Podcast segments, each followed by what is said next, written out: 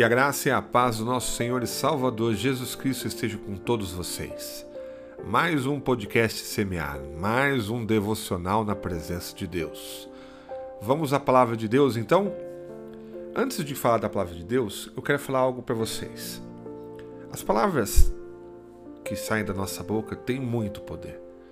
Elas podem edificar ou elas podem destruir. Se você não consegue abençoar alguém com aquilo que você fala, é melhor você não dizer nada. Cuidado também com aquilo que você ouve. Se possível, fuja da roda daqueles que falam mal ou contam problemas e que não sabem indicar o algo melhor que Deus possa fazer. Não deixe que as palavras também de outras pessoas te magoem para que você seja abençoado, primeiro, ouça a voz de Deus, porque Ele quer o seu bem e sempre sabe o que é melhor para você.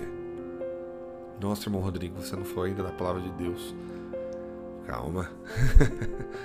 o que você precisa fazer para poder aprender a saber referente às palavras que saem da nossa boca ou daquilo que nós ouvimos.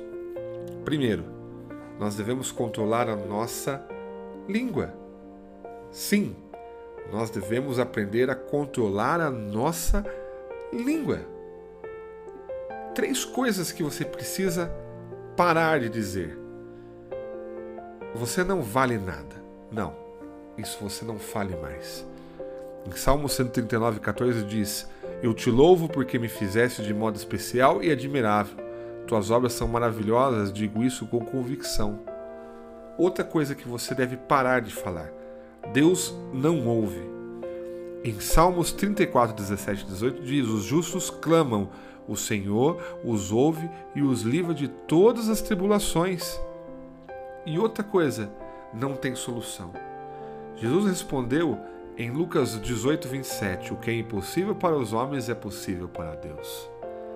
Nós devemos ouvir a Deus através da Sua palavra, através daquilo que Jesus Cristo vem falar conosco. Em João 10, 27 diz: As minhas ovelhas ouvem a minha voz e eu as conheço e elas me seguem. Ah, Deus. Em João 5, 24 e 25 diz: Eu asseguro, quem ouve a minha palavra e que naquele que me enviou tem a vida eterna, e não será, não será condenado, mas já passou da morte para a vida. Meu irmão, minha irmã, existe uma solução para a sua vida.